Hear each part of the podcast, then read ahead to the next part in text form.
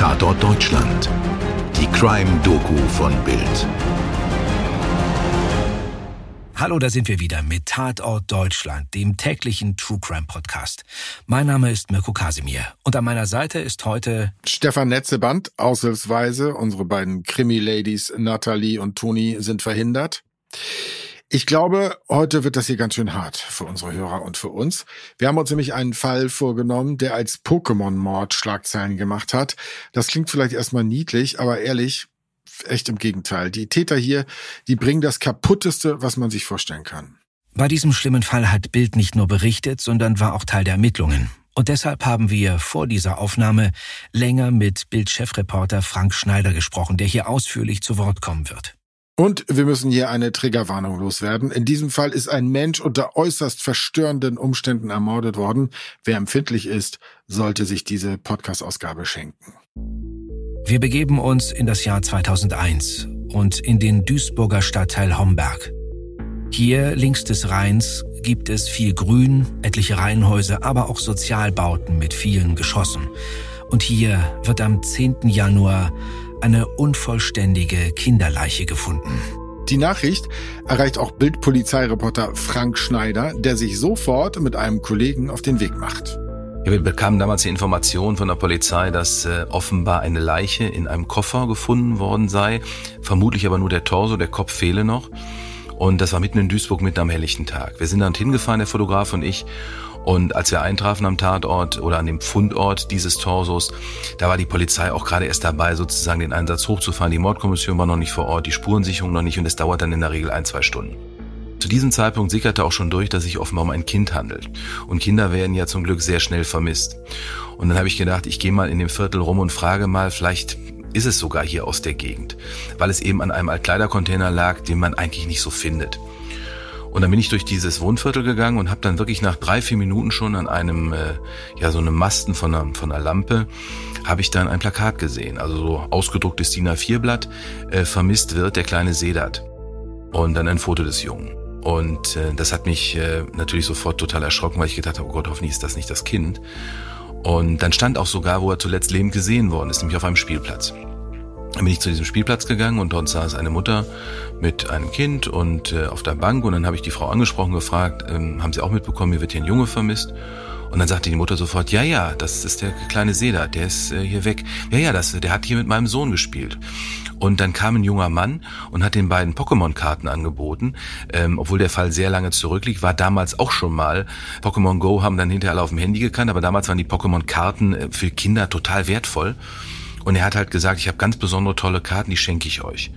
Und sie sagte dann noch, zum Glück ist mein Sohn nicht mitgegangen. Ich habe ihm das immer erklärt, du gehst nie mit Fremden mit. Und der kleine Sedat ist leider mitgegangen. Ja, das hat mich natürlich sofort elektrisiert. Ich habe dann sofort die Polizei angerufen, weil mir klar war, das ist eine ganz wichtige Zeugin. Und die Polizei ist dann auch sofort gekommen, hat die Frau vernommen. Und wie es dann später herauskam, war das auch wirklich genau der Täter, denn der Tote in dem Koffer und später noch der Kopf leider abgetrennt in einer Plastiktüte gefunden, in dem Altkleidercontainer, das war der kleine Sedat und der Täter Oliver Est war der, der ihn vom Spielplatz gelockt hatte mit den Pokémon-Karten und so bekam dieser Fall auch den Begriff des Pokémon-Mordes. Und so ist der Bildreporter zum Hinweisgeber geworden und zum Teil der Ermittlungen.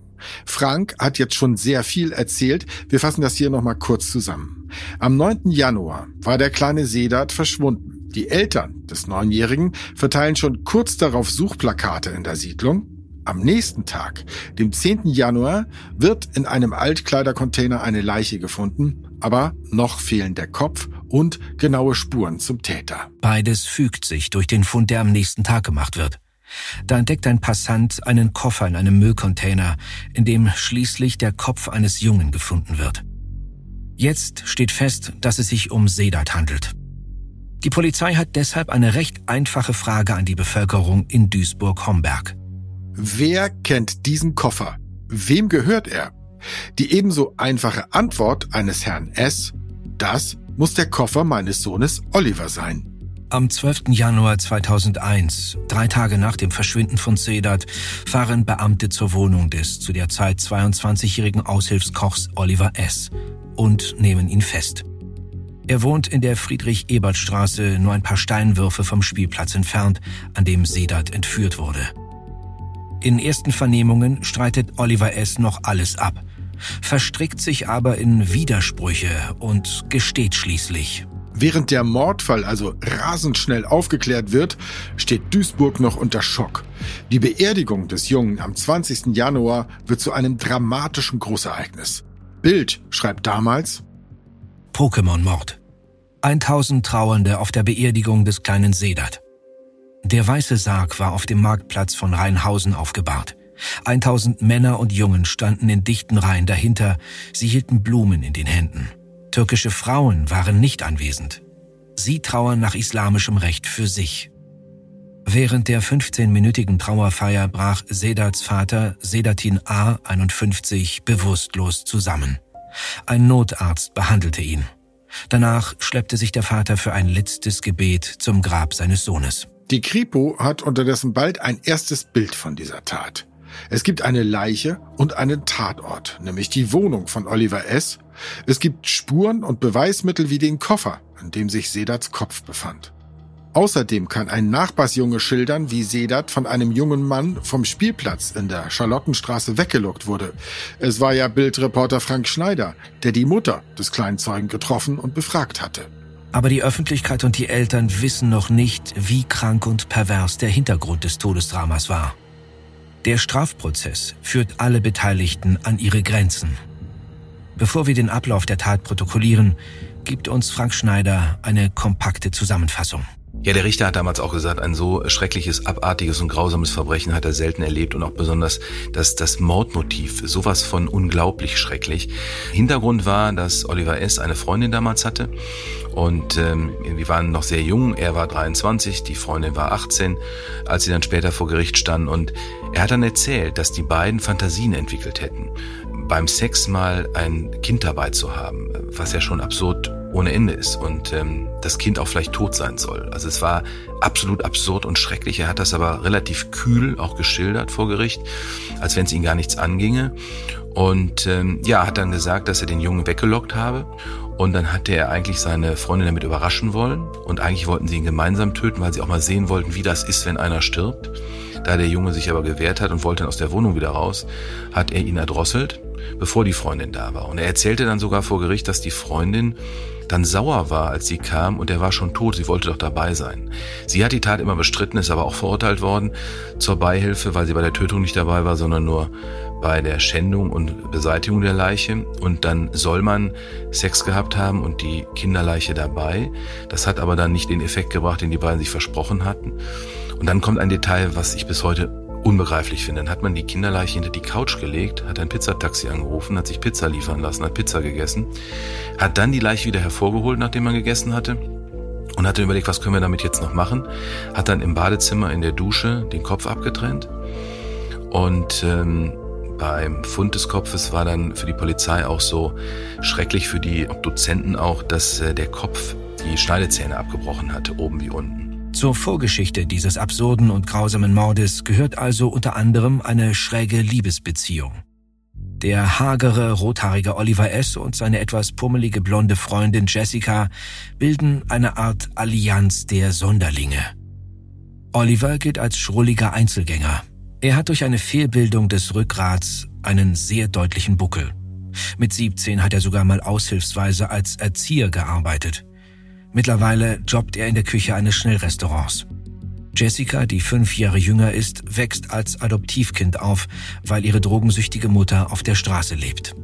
Das Liebespaar findet den Gedanken erregend, in Gegenwart eines toten Kindes Sex zu haben. Der Prozess gegen das mörderische Paar beherrscht im Frühsommer 2001 die Schlagzeilen, kann man sich vorstellen. Und schon das Grundmotiv an sich macht die Beteiligten fassungslos. Laut Oliver S. mordete das Paar einfach aus purer Lust am Tod anderer. Das hat Frank Schneider ja gerade schon erzählt. Am Tag der Tat will Oliver die Mord- und Sexfantasie des Paares endlich wahrmachen. Er hatte schon mehrfach zuvor versucht, Seda zu entführen, aber der hatte sich stets geweigert mitzukommen. Das ist spannend. Warum Sedat? Das fragt der Richter im Prozess auch. Olivers Antwort, weil er so nett aussah. Ich konnte ihn gut leiden. Am 9. Januar 2001 verspricht er ihm wertvolle Pokémon-Karten. Sedat kommt mit. Vor der Wohnung in der Friedrich-Ebert-Straße zögert Sedat einzutreten. Oliver schubst ihn hinein. Dann erwürgt er ihn. Und von hier an gibt es gleich mehrere Versionen des Ablaufs. Mal behauptet Oliver, er habe Sedat zunächst in einen Koffer gesteckt und diesen unter einen Schrank geschoben, bis Jessica zu Besuch kam. Denn er habe seine Freundin überraschen wollen. Ein andermal erzählt er, die Leiche habe offen herumgelegen, als Jessica kam und die beiden dann Sex hatten. Zwischenzeitlich beschuldigt er sie sogar am Erdrosseln des Kindes direkt beteiligt gewesen zu sein. Sedat habe noch gezuckt und Jessica habe ihn gewürgt, bis Ruhe war. Jessica hingegen versucht, im Prozess ihre Unschuld darzulegen. Bild schildert damals einen Verhandlungstag so. Jessica kam mit Birne und Butterbroten zum Prozess. Ungeschminkt, blaues Halstuch. Jessica über den Mordtag. Gegen 17 Uhr kam ich in seine Wohnung. Es dauerte sehr lange, bis er mir aufmachte. Er war sehr nervös und sehr anhänglich. Sogar wenn ich ins Bad musste, ging er mit. Wir haben Nudeln mit Fertigsoße gegessen, ferngesehen und hatten Geschlechtsverkehr.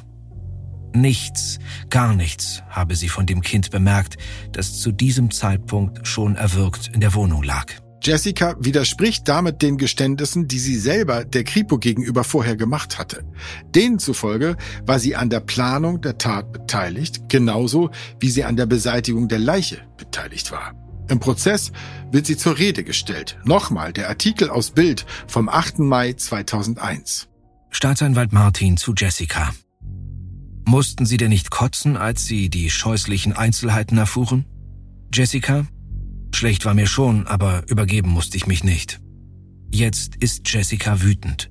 Zum ersten Mal spricht sie Oliver direkt an. Ich finde es ziemlich traurig, dass du mich belastest. Du kannst hier aufstehen und die Wahrheit sagen, dass ich es nicht getan habe. Oliver murmelt, Dazu sage ich jetzt nichts. In diesem Bildartikel wird auch deutlich, wie sehr der Prozess die Beteiligten mitnimmt. Die Mutter schluchzt, steht vor dem Zusammenbruch.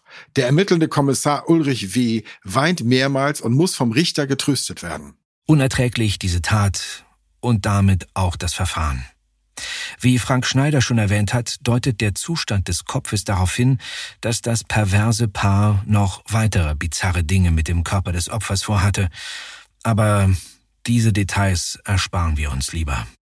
Der Prozess zieht sich über 13 unerträgliche Verhandlungstage.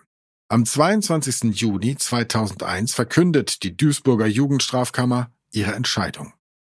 Oliver S. wird zu 14 Jahren Haft verurteilt und in die Psychiatrie eingewiesen. Das Gericht stuft ihn wegen seines kranken geistigen Zustandes als vermindert schuldfähig ein. Jessicas Argumentation geht tatsächlich teilweise auf. Ihr kann keine direkte Tötungsbeteiligung nachgewiesen werden. Eine Mitschuld gibt ihr das Gericht wegen der Vorbereitung der Tat und der Beseitigung der Leiche. Jessica bekommt sechseinhalb Jahre Haft. Das heißt, sie lebt längst wieder in Freiheit. Bildreporter Frank Schneider hat der Fall, den er zufällig auf dem Spielplatz in Duisburg-Homberg mitlöste, nie wieder losgelassen. Besonders die Kälte dieser monströsen Taten von Oliver S. Er sitzt bis heute in der Psychiatrie, in der geschlossenen und ich glaube, er wird auch wirklich lebenslang dort bleiben. Das ist einer der Fälle, äh, man hat ihn immer wieder zwischendurch begutachtet, das steht ihm ja auch zu. Und er hat, sagt sein Anwalt auch mal bis heute, wenigstens ehrlich ist er, immer wieder gesagt, wenn er rauskommt, sucht er sich wieder ein Kind. Also das ist wirklich einer der Fälle, der einen so zurücklässt, wo man denkt, was geht in so einem Kopf eines solchen Täters vor. Hinterher kam auch raus, er hatte schon immer auf Fotos die Hälse von Kindern äh, durchgekratzt. Er hatte die Schnürsenkel der Schuhe der Freundin seiner Schwester durchgeschnitten, wenn die zu Besuch waren. Also immer schon kranke Anwandlungen. Wenn ich an den Hernekiller denke, auch der ähnlicher Typ, auch komischer Außenseiter, komischer Typ. Es sind immer wieder diese Typen, die Außenseiter sind, die im Leben nichts darstellen. Und es sind häufig, das sagen Kriminalpsychologen, sogenannte Soziopathen. Die spüren keine Gefühle, die können keine Gefühle erleben, die haben keine Empathie, die haben kein Mitleid, kein Mitgefühl. Und deshalb können sie auch so agieren. Und ähm, er hat auch damals geschildert, er wollte sogar in das Gesicht schauen, wenn er den Jungen tötet. Er wollte sehen, wie der ihn anguckt. Das ist so schrecklich, aber das ist auch in der Vernehmung so gewesen. Die Kripo-Beamten haben gesagt, es war unerträglich, wie er das geschildert hat, komplett teilnahmslos. Ein Kripo-Beamter hat sich auch selber angezeigt, weil er während der Vernehmung den geohrfeigt hat, den Täter, weil er das nicht ertrug, wie der darüber gesprochen hat, äh, wie, wie eiskalt. Aber die sind nicht eiskalt im Sinne von kaltblütig, sondern sie können das nicht empfinden. Sie wissen auch nicht, was sie angerichtet haben. Wir richten immer viel Aufmerksamkeit auf die Täter, weil wir versuchen, die Taten zu verstehen. Das ist auch in Ordnung. Aber unser Mitgefühl muss natürlich den Opfern und ihren Familien gehören, die all das ertragen müssen. Und ihnen gilt auch hier das Schlusswort von Frank Schneider. Die Ehe der Eltern von Sedat ist daran zerbrochen, an dem Kummer und dem Leid. Der Vater hat einen schweren Herzinfarkt erlitten, er war nie mehr arbeitsfähig und äh, es ist häufig so viel Leid, was angerichtet wird, gerade wenn Kinder sterben, weil die Familien ihr Leben lang mit diesem Trauma nicht fertig werden. Das war Tatort Deutschland für heute. Redaktion Stefan Netzeband und Frank Schneider. Postproduktion durch Record Studios München. Wir hoffen, ihr seid auch bei der nächsten Folge wieder dabei. Euer Mirko und euer Stefan. Dir hat diese Folge von Tatort Deutschland gefallen? Du bekommst von True Crime einfach nicht genug. Dann hör jetzt in unsere weiteren Folgen rein. Hier warten mehr als 200 spannende Fälle auf dich, wie das Verschwinden von Rebecca Reusch, der Prozess gegen O.J. Simpson oder die Entführung von Ursula Herrmann. Wir hören uns bei Tatort Deutschland.